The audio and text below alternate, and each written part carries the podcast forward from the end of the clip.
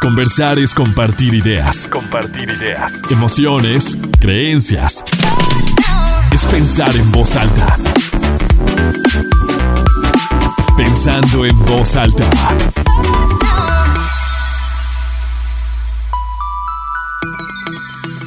¿Cómo están? Muy buenos días, bienvenidos a Pensando en Voz Alta, soy Lucía Olivares y hoy estoy encantada de poder platicar por segunda ocasión, pero ya tener aquí de manera presencial a Laura Cueva, educadora y terapeuta sexual, autora del libro El diario de Cayetana, ¿qué está pasando conmigo?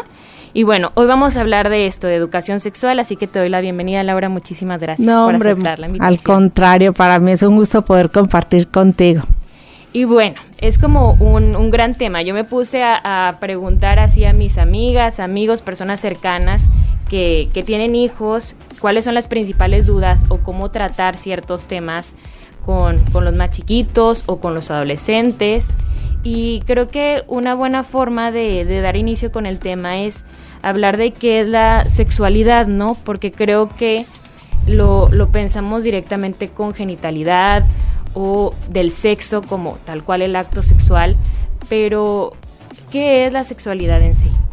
Sí, es el eje central de todos los seres humanos, es la condición natural de los seres humanos que, que, nos lleva hacia la reproductividad y hacia el placer, es el objetivo principal de la sexualidad. Sin embargo, yo eh, en, el tiempo que me he dedicado al tema de la sexualidad y de la educación, pues siempre he llevado esta reproductividad hacia la trascendencia. Creo que todos los seres humanos venimos a dejar lo mejor de nosotros, a dejar un legado. Y, y trascender puede ser de muchísimas maneras, sí, quizás a través de los hijos, como el caso de la reproducción, pero creo que hoy en el momento histórico que estamos viviendo, pues requiere más, ¿no? Requiere mm, validar que hay personas que trascienden a través del activismo, las artes, del deporte, las ciencias, eh, de la política, en fin, de lo que tú quieras, pero se trata de dejar lo mejor de nosotros porque creo que también es un compromiso humano. Entonces, cuando tú escuchas ya el concepto de la sexualidad, pues está súper alejado a lo que comúnmente conocemos, sexualidad, y tú lo dijiste, sexo, sexo, coito, eh, coito, placer, y todo esto pues es obviamente un mito, una falsa creencia a lo que la cultura nos ha llevado por la falta de educación sexual. Y no sé qué tanto, Laura, tenemos como el estigma o nos cuesta luego estar cercanos y reconocer la importancia del placer. O sea, como que también y vaya, que pasamos el, Día de las Madres, donde se tiende a hablar de, las mamás como una mamá sacrificada y el, el, acto sexual como la intención de la reproducción nada más. Y siento que, bueno, se ha ido avanzando en esto, pero que el placer luego se ve como si fuera malo, si fuera pecaminoso. Y creo que también hay que reconciliarse con esa parte, ¿no? Desde cómo lo comunicas. Está cargado con las creencias, definitivamente, y más en culturas como la nuestra, donde las creencias religiosas han marcado al placer como pecado. Pero fíjate que desde el 2019, en el Congreso que hubo en la Ciudad de México del, eh, del UAS, que es el Congreso Mundial de Salud Sexual, se puso al placer como el eje central de este Congreso y posterior a los otros congresos. Tuvimos el, el, siguiente Congreso el año pasado de manera virtual desde África y se ratificó justamente al placer como el eje central en, en, en uno de los objetivos del, del ser humano. Y el placer se traduce en salud. Y hoy la Organización Mundial de la Salud habla que la salud no es solamente la ausencia de la enfermedad, sino es el equilibrio físico, psicológico, emocional, eh, social y sexual. Entonces tenemos que ver al placer como parte de la misión de todos, ¿no? Venimos a experimentar el gozo, el disfrute, el placer. Creo que nadie independientemente de tus creencias religiosas, tiene esta idea de que venimos a sufrir. No es cierto. De todas las creencias religiosas siempre te llevan a que vienes al bienestar. Entonces creo que sí tenemos que empezar a ver sobre todo al placer sexual como un derecho, como algo que merecemos y a lo que todos los seres humanos estamos aspirando. Nos educa en el placer. Y creo que hoy la educación sexual incluye justamente la educación al placer, a poder reconocer todo aquello que realmente me hace sentir bien y que me causa una sensación de bienestar. El que podamos hablar naturalmente del placer le quita el tabú y entonces puedes llevarlo realmente hacia una experiencia significativa, que es lo que estoy tratando de hacer con el tema de la educación sexual en el placer, donde los jóvenes, por ejemplo, reconozcan los encuentros sexuales significativos, placenteros, llenos de gozo, porque están teniendo experiencias por tenerlas este, el, adulto, yo creo que algo de lo que puede ser una cualidad en mi profesión es que no solamente soy educadora, sino que también soy terapeuta.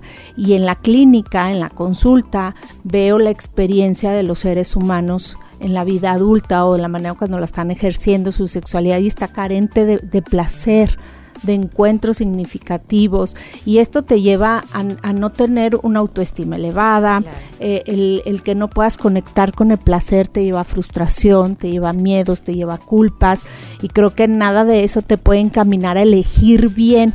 Hoy vemos a mujeres violentadas, a hombres machistas, hombres frustrados también, donde no saben gestionar sus emociones, donde no conectan y mucho tiene que ver con esto que mencionabas tú, este sentimiento de culpa hacia el placer. Claro, porque sí, mucha, o sea, mucha violencia se vive pensando que el placer no tendría que estar incluso en, en, las relaciones sexuales, o sea, se ve hasta en un matrimonio como una obligación. ¿No?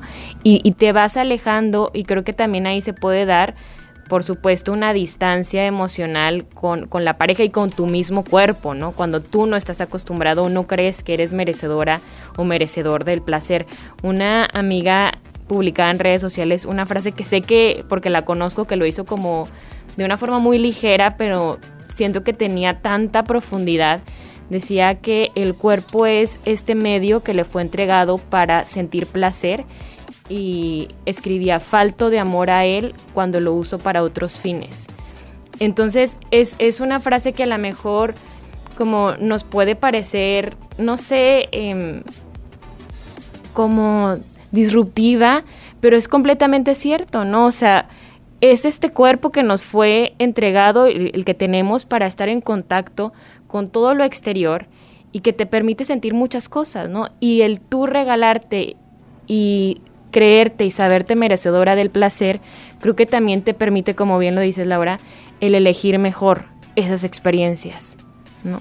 Pero fíjate que yo creo que también tenemos que integrar todas las dimensiones de la sexualidad. Creemos que la sexualidad es meramente el cuerpo y no lo es así.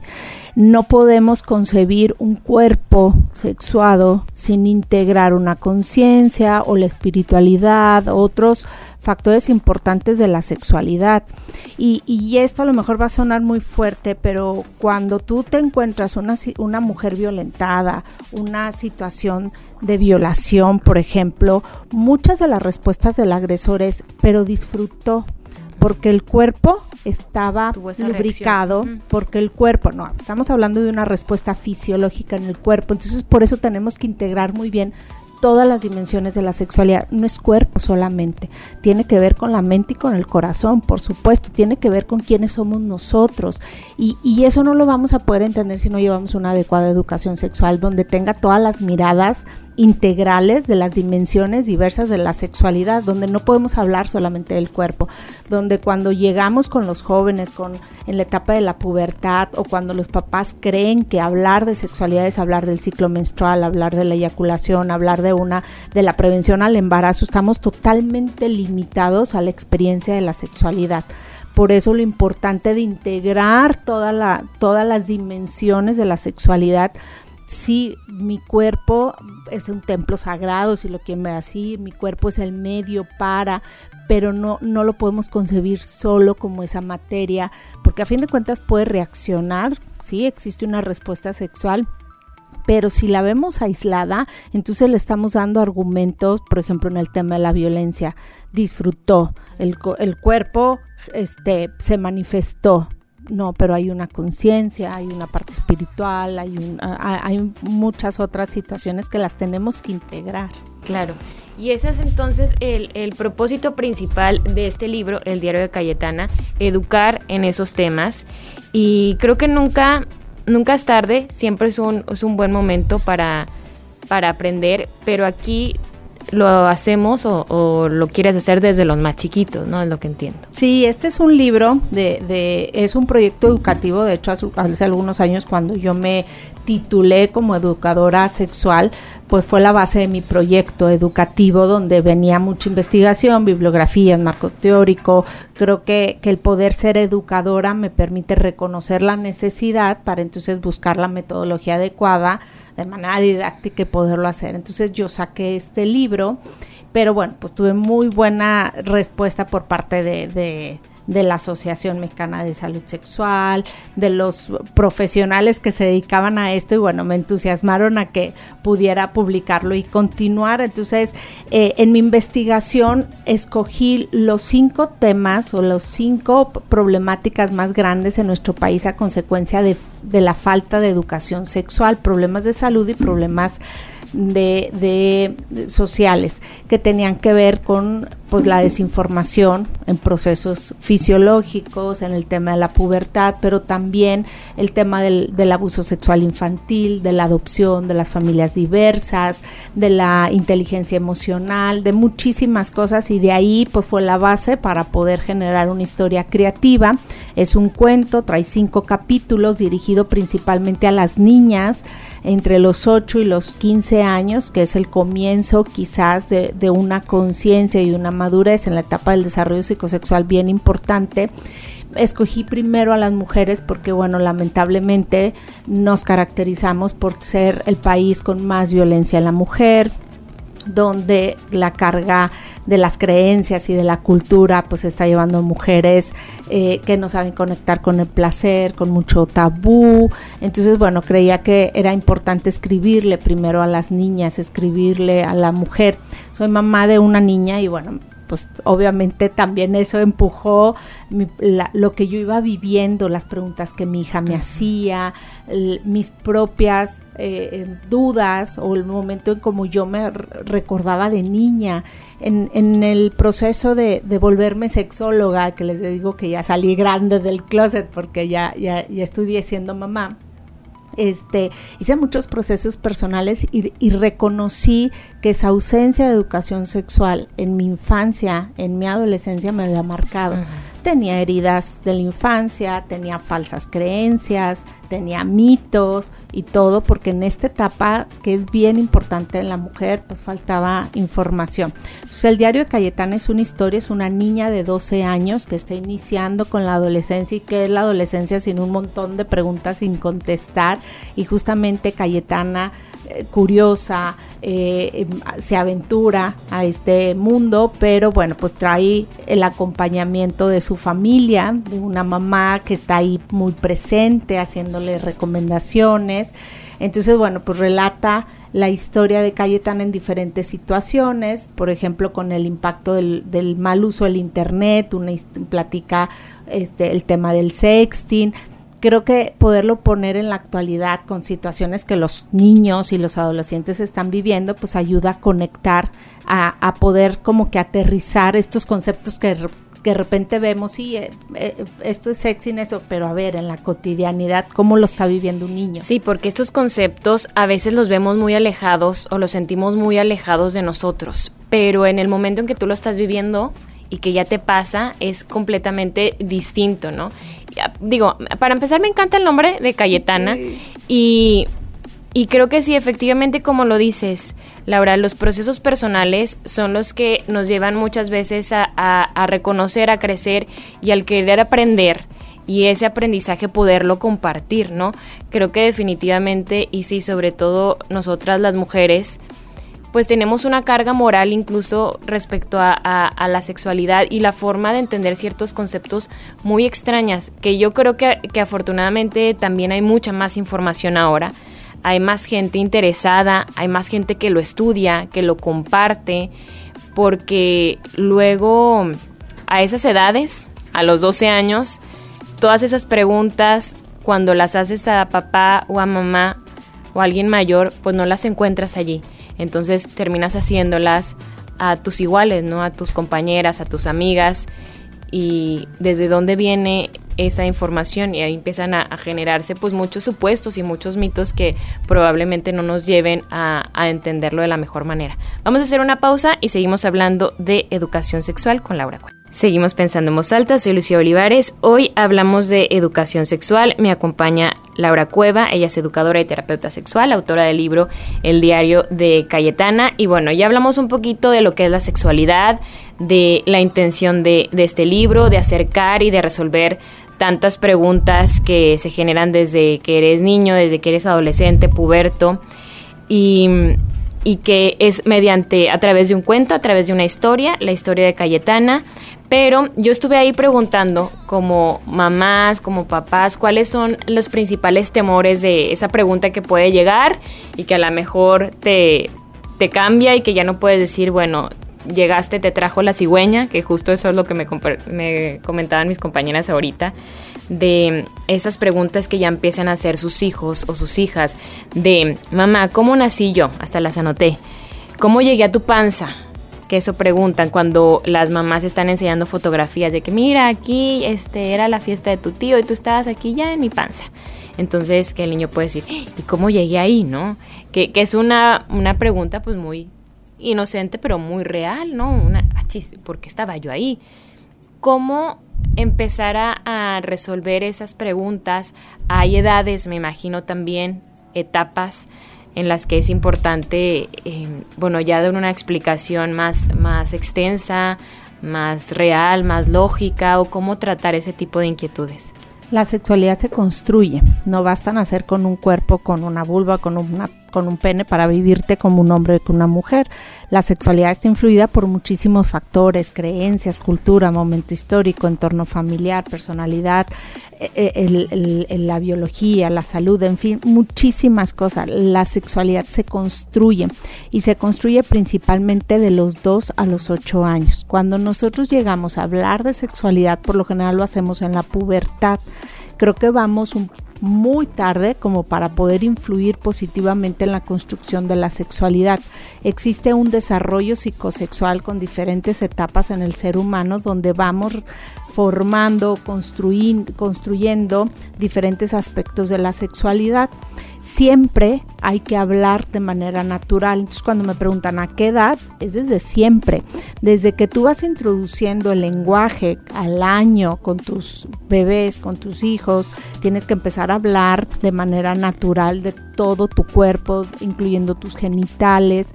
Cuando empiezan ya a, hablar o a tener un, lenguaje en desarrollo psicosexual y de hecho en preescolar cuando van los niños en segundo de kinder hacen una actividad del frijolito que lo ponen en, para crecer la plantita y con eso representan la reproductividad.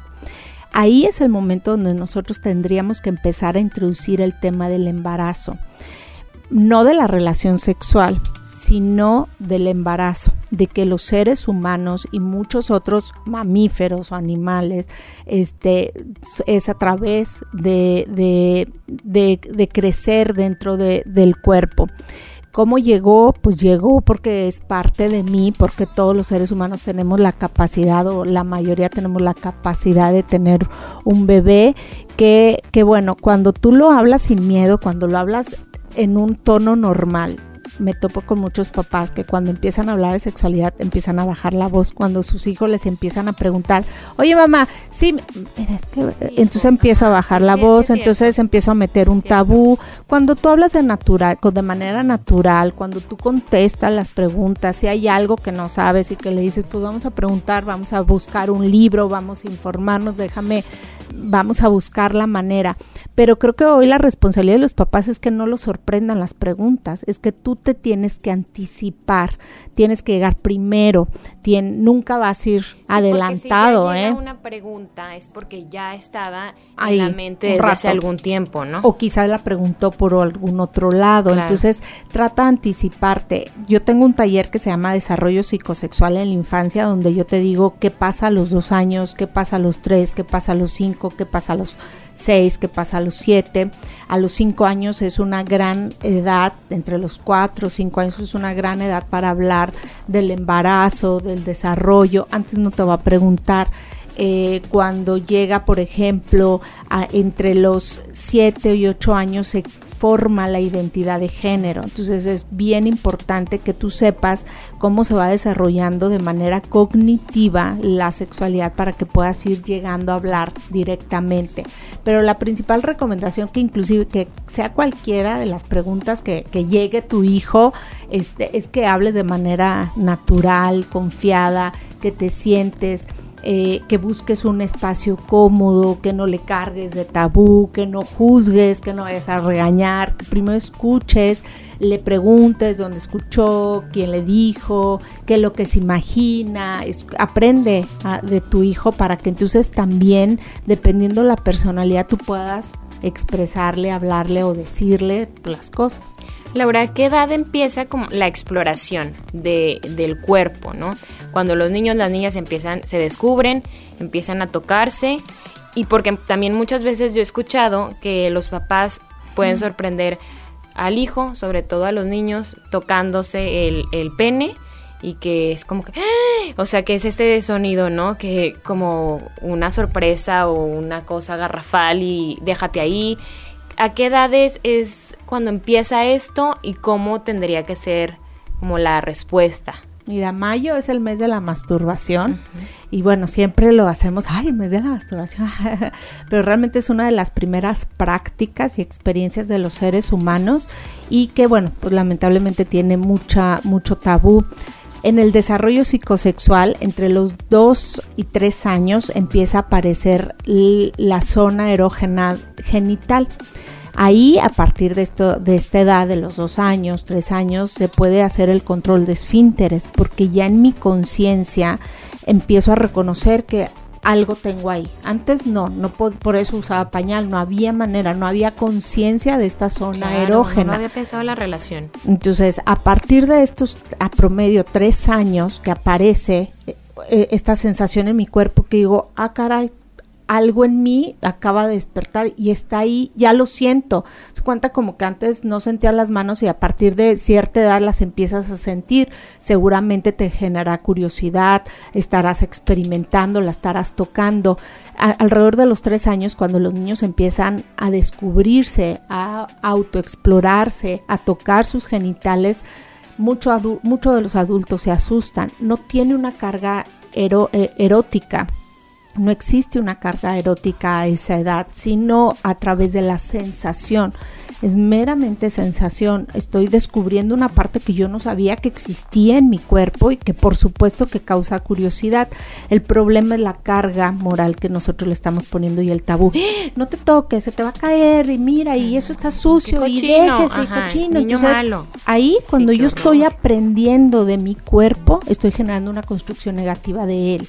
Y en la vida adulta hay mujeres que nunca se han tocado, que nunca se han visto, que tienen vergüenza, que la autoestima baja, que no tienen una eh, creencia positiva o una relación positiva con su cuerpo, porque cuando empezaron a reconocer, a, hacer justamente esta relación, fue negativa. Fue, eh, fue juzgada, fue sancionada, fue prohibida, fue limitada y no se trata que, que tú permitas que, tú, que, su, que tu hijo se toque en cualquier lugar, no, a partir de ese momento, cuando tu hijo reconoce sus genitales, cuando empieza a explorarlos, cuando empieza a tocarlos, tú introduces los límites, por supuesto, la privacidad y algo súper importante, el consentimiento. Esto es la base de futuras relaciones sexuales. Entonces, a esa edad, tú tienes que empezarle a enseñar eh, el tema de la intimidad, de la privacidad, de la higiene, pero no le estás diciendo que está mal. Y, hay muchos papás que, le, que dicen, pues sí, pero pues si no le digo que está mal, lo va a querer hacer cualquier lado. No, le vas a enseñar, así como le enseñas que coma con la boca cerrada, que se lave las manos, lo mismo que le vas a enseñar, pero no es con una carga este, fuerte tenemos la falsa creencia que todo aquel niño que se toca también tiene que ver con alguna situación de abuso sexual, entonces generamos mucha histeria, mucha preocupación y no lo vemos como parte del desarrollo psicosexual. Si tienes inquietudes en el tema de la masturbación o, hay, hay, maestros, escuelas que me mandan a hablar para alguna asesoría porque ven a un niño que constantemente se está masturbando, bueno, pues valdría la pena analizar o revisar o consultar para saber si hay algún trasfondo, pero si no, hay que verlo de manera natural este, y darle ese abordaje de manera natural. Es que a veces siento que nos desligamos como de, de lo justo de eso, de lo natural, y que te sorprende ver si un niño o alguien que pueda compartir, que se toca como si tú no lo hicieras, ¿no? O sea, como, o sea, con esta carga moral y pecaminosa. Pero ahorita te, te escucho y yo no lo había pensado así, lo complejo que somos, ¿no? Porque así como, bueno, me imagino un niño, un bebé, está explorando y reconociendo cuál es su cuerpo, a ver mis manos, eh, no sé, aquí. Se chupa el dedo, fíjate, cuando nacemos a partir de los 3, 4 meses aparece la zona erógena de la boca. O sea, es la única manera que tengo yo para conectar con el mundo exterior. Y los bebés empiezan a chupar la mano, porque es la única manera que tiene un bebé de poderse comunicar con el exterior y de absorber el exterior. Entonces vemos que se mete la mano, por eso el tema de la lactancia que no solamente tiene que ver con la alimentación, sino con el vínculo, porque es la manera que ellos tienen para percibir, para sentir. Pero bueno, pues es la boca, tiene menos carga moral, como decías tú. Cuando se trata de genitales, ahí sí nos abocamos a estas falsas creencias, a darle un, una carga erótica que no la tiene. Inclusive a los seis años aparecen los juegos sexuales, que es muy, es parte del desarrollo psicosexual cuando los niños se besan con otro niño, cuando los niños quieren ver los genitales del otro niño, aparece esta curiosidad donde el desarrollo cognitivo también está. Y entonces nos preocupamos, existen juegos sexuales que, que también es parte del proceso del desarrollo pero bueno, pues tenemos que educarnos, informarnos, aprender, aprender del desarrollo psicosexual o aprender de la sexualidad para que entonces estés ahí muy atento, influyendo positivamente en la construcción de, de la sexualidad. Cuando tú llegas y le hablas de la menstruación, pero sin haberle permitido, sin haberle dejado las bases de una relación positiva con su cuerpo, de la autoestima, de la gestión de emociones, pues la menstruación puede ser una carga y puede ser algo terrible. Y como te la comunican, definitivamente puede ser muy, muy duro porque te dejan, sí, efectivamente, una carga que va a durar los próximos 30, 40 años, ¿no? Dependiendo. Pero a lo que voy es cómo existe este vínculo con tu cuerpo y cómo vamos entendiendo que yo me puedo estar tocando el brazo todo el tiempo si estoy frente a ti pero no voy a estar tocando mis genitales. O sea, como e, esta parte de también los límites que decías, o sea, a ver, la autoexploración, el reconocimiento, pero que sí es privado, ¿no? O sea, como que e, este, este vínculo y esta concepción que tenemos, que me parece, o sea, nunca lo había pensado así, y la complejidad, ¿no? Del ser humano. Me quedo muy sorprendida.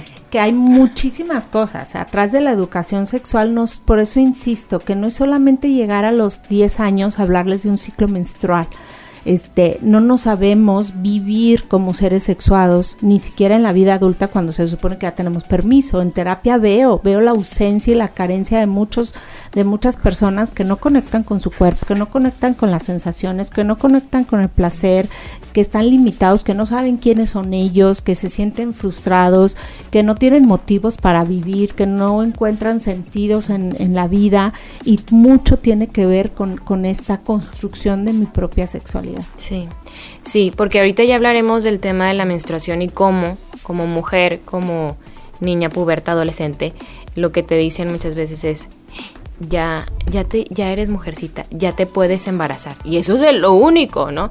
Como el tabú también de los papás, no me vayas a hacer quedar mal, porque la verdad es que muchas veces lo único que piensan es en eso. Vamos a hacer una pausa y volvemos.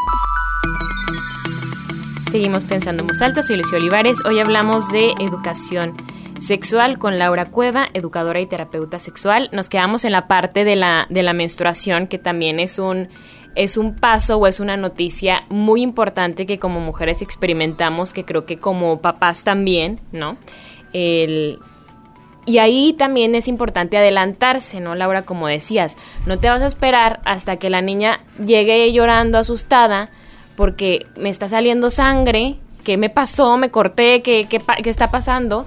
Para tú dar, ponerte a darle toda una explicación, sino que pues a una edad en la que es posible que empiece a, que se pueda presentar la, la menstruación, vayas pues como introduciéndola a esto para que también vaya teniendo precauciones y que cuando ocurra, pues que no se lleve un susto, porque para muchas mujeres donde no existe esta información, pues claro, imagínate el susto que debe es ser. terrible y todavía hoy hay muchas niñas que están siendo sorprendidas por la menstruación y es terrible. Todas estas eh, nosotros eh, a través de nuestros sentidos percibimos la vida y, el mundo exterior, lo que vemos, lo que olemos, lo que probamos, se genera un estímulo en nosotros. Ese estímulo genera una sensación, puede ser una sensación agradable, desagradable, que va a, generar una, una, emoción o se va a traducir en una emoción.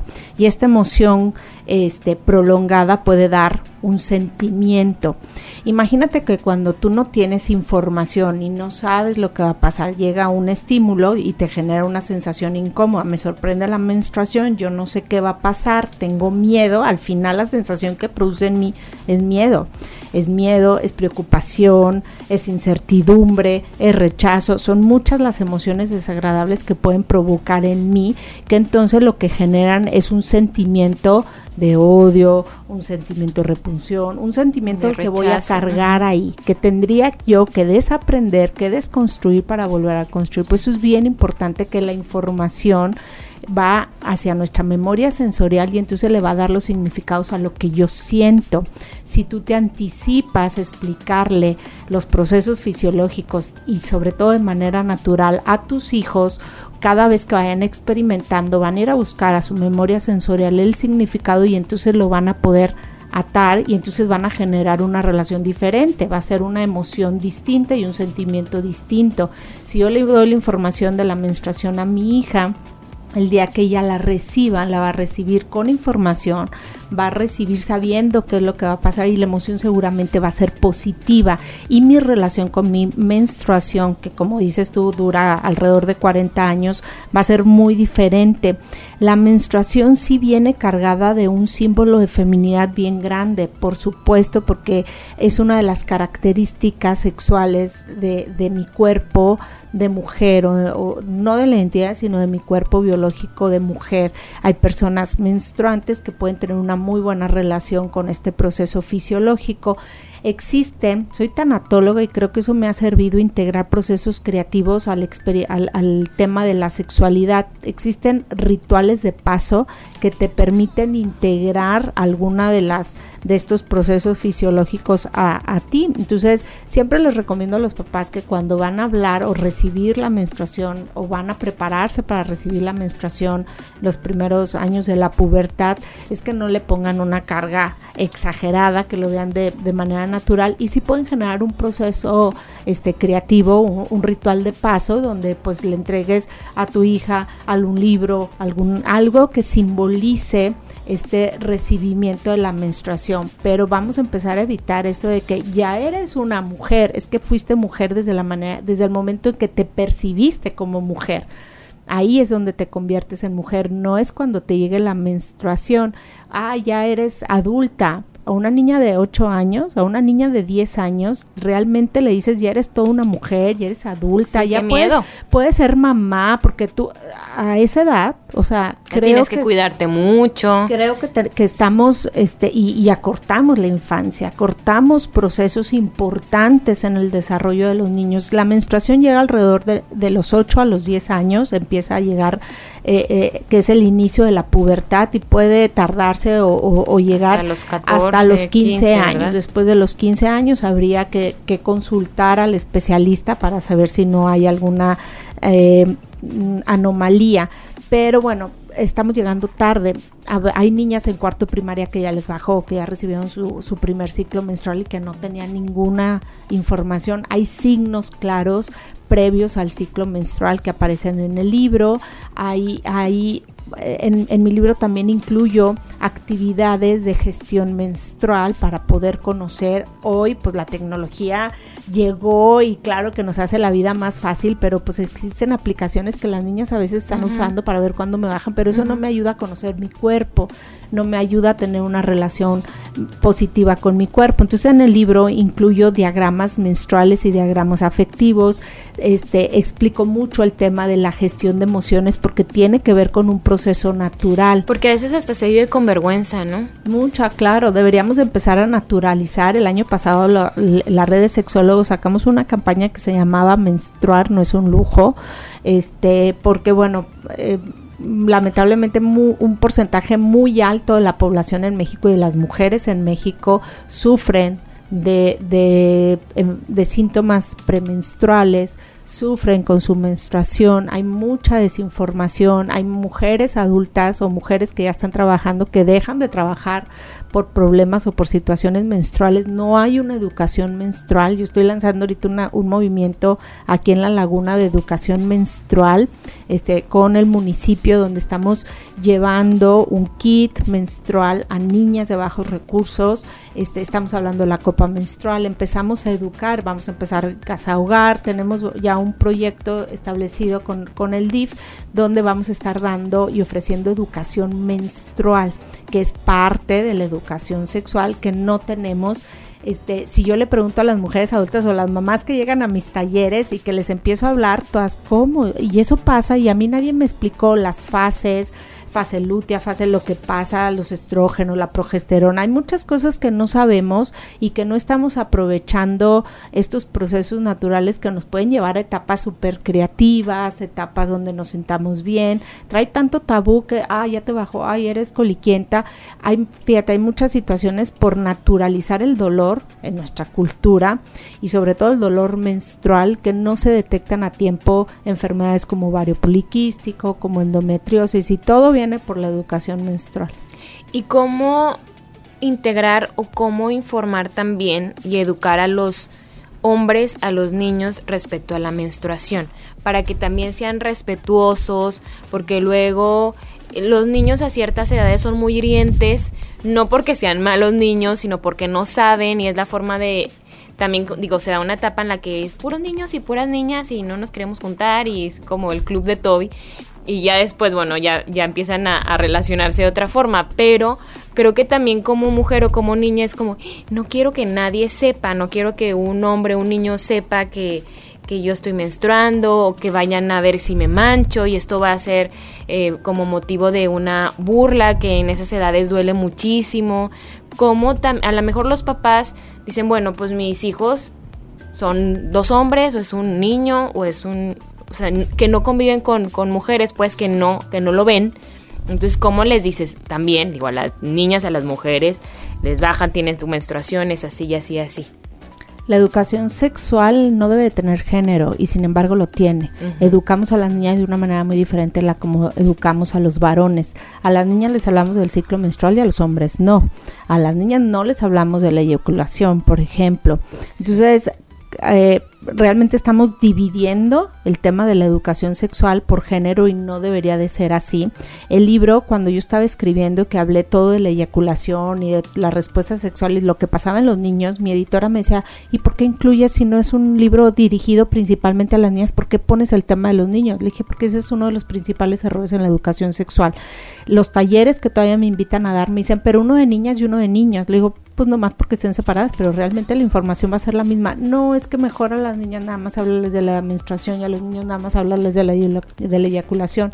Nos generamos Pero luego te vas a llevar una sorpresa terrible también como niña, vas a decir, ¿qué es eso que está saliendo de ahí? eso? Claro, no, y, y en la vida adulta las mujeres dicen, todo. Y, hay una sensación cuando llegan a consulta, sobre todo de pareja, donde hay muchas mujeres que asumen responsabilidades por los efectos en la respuesta sexual de ellos. Porque como no la conozco, como no sé qué les pasa a ellos, ellos no saben qué nos pasa a nosotros, entonces no hay una empatía, no hay una validación sobre mi cuerpo y los efectos. El tema de la menopausia, yo que estoy en la etapa del climaterio, este, cuando llego y me siento y les empiezo a explicar a mi esposo, se me, pero cambia totalmente la percepción de lo que yo estoy viviendo y por lo que yo estoy pasando. Porque dice, pues es que nadie me habló, yo no tenía la menor idea. Hay tantos mitos allá afuera que le dan cargas morales innecesarias a etapas naturales en, en los procesos que luego esta ignorancia te lleva a no vivir cada etapa con plenitud, a tener miedo, a, estar en incertidumbre, a no estar conectado con lo que tú estás viviendo. Me quiero detener en eso que, que mencionabas de lo importante, cuando tú solamente conoces tus procesos como mujer y no conoces porque nadie te dijo de los procesos que también experimenta un hombre y que no existe tampoco esta confianza con la pareja de hablar a ver lo que yo siento, cómo reacciona mi cuerpo, o sea, cuando no hay esa intimidad, luego sí se generan estas cargas de, de culpa, ¿no? Y de, y de no, de no vivirlo con, con libertad, con gozo, sino es, chin, ¿yo qué tengo que hacer para obtener esta reacción o esta respuesta de él? O él, ¿yo qué tengo que hacer?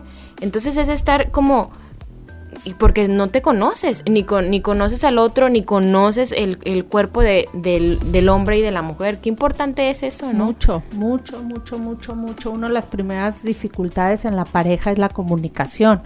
Este, y no puedo comunicar algo que no conozco, no sé preguntar, no sabemos verbalizar la sexualidad, nos da mucho miedo ciertas palabras, pero cuando las aprendí en la infancia y en la pubertad, eh, o cuando tenía que haberlas aprendido, nadie me habló. Entonces en casa tengo hijos varones, tengo una hija y en casa se hablaba de todos los temas. Es, es la verdad es padrísimo les digo, es padrísimo tener una mamá sexóloga porque la verdad se habla de todo. Y, hace un tiempo eh, mi esposo le explicaba de la copa menstrual a mi hija, ándale, úsala, mira, es ecológica, es más económica y bla, bla. Y según el papá, yo escuchando toda la explicación del papá y el hermano, que es dos años, eh, tres años menor que ella, sentado en un lado, también escuchando, poniendo atención. Se puede hablar porque es, es importante. El, el día que ella se sienta mal, él va a poder empatizar con ella. Él, va a saber lo que está pasando con su hermana, él podrá en algún momento, asumimos que se va a relacionar con una mujer. ser una este, mejor pareja, más una mejor pareja, más pero también en la vida social, en la vida laboral. O tus compañeras de trabajo, que digo, yo creo que muchas o todas lo hemos experimentado, algún accidente que te manchas, que tienes un cólico, que lo que sea, y tener que estarte escondiendo como de tus compañeros para que no te vean y para que no se sientan, porque si hay hombres que, ay, les parece lo más incómodo, que es que es terrible, eh, como escuchar o ver que alguien va a sacar ahí su, su toalla y se va a ir al baño, es como que, ay, o sea, qué incómodo, yo mejor me voy. Y eso, y eso es terrible, ¿no? O sea, también como el, el, involucrarse y ser mejores, pues compañeros, amigos, lo que te toque hacer. Ya se nos acaba el, tiempo, Laura, pero no, no, quiero dejar de preguntarte algo que, bueno, tiene que ver, por supuesto, con los niños. Estamos acostumbrados a que los niños digan, ay, que este, mi, mi pajarito, mi... Mi pirri. Ajá. Mi cosita. Y nos asustamos si un niño dice mi pene o si la niña dice mi vagina y es así como que esta niña qué precoz. ¿O dónde, dónde escuchó eso? ¿Qué ve? ¿No? Las otras mamás o las otras personas. Eso no los tenemos que quitar. Totalmente. Es lo correcto que un niño empiece a nombrar, porque eso también me lo preguntaban ahorita, que un niño nombre a las partes de su cuerpo con naturalidad que es. y como es. Las mujeres tenemos vulva y los hombres tienen pene y testículos. Este, las mujeres dentro de la vulva existe pues ya el clítoris, algo que también no se visualiza, que nunca se menciona. Las niñas cuando yo pregunto de, de los genitales, pues ellas a veces no saben por dónde hacen pipí, por el tema de la menstruación, o sea, lo tenemos tan invisibilizada nuestros genitales por no mencionarlo, algo que tú no me mencionas. y hago pipí.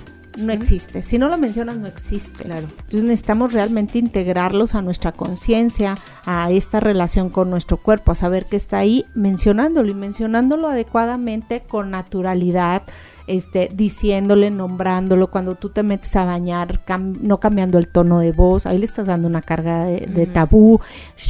Y, que no nos escuchen. Y métete a bañar. Y después, o sea, no tiene nada de malo, métete a bañar lava muy bien, baja si no tienes circuncisión, baja tu prepucio, tállalo bien, este, o sea, hay que hablarlos. Los niños de verdad tienen una pésima relación con sus genitales, este, tienen muchas dudas. Estoy escribiendo ya el, el libro para, para niños. y de verdad estoy muy sorprendida en esta investigación porque yo pienso que a los niños no les pasa nada y que era más sencillo, ¿verdad? Este que, que bueno, en la historia yo decía, bueno, ¿qué, tanto puedo contar de un niño que le pase si parecía muy sencillo? Y no, o sea, mis, propios hijos me decían, o el mayor, que ya es un adulto, me decía, tú sabes lo que es tener una erección en un salón de clases cuando no habías pensado en nada, cuando de repente la incomodidad que van a pensar, es fatal, es horrible, mira, dije, oye, sí es cierto. Y con la cara que también se tiende hacia los hombres, ¿no? Porque tenemos como la mujer, por lo general, la como la víctima, y el hombre, el, el sucio, que nada más está pensando a ver qué. Pero va a ser un, un, gozo también tener este, este otro libro para, para, los niños. Laura, se nos acaba el tiempo. Yo creo que podríamos seguir platicando muchísimo más. Estoy segura que no va a ser la, la última ocasión. Nos estaremos encontrando muy pronto. Te vamos a hacer una pausa y volvemos para despedir. Conversar es compartir ideas, emociones, creencias, pensando en voz alta. Regresamos.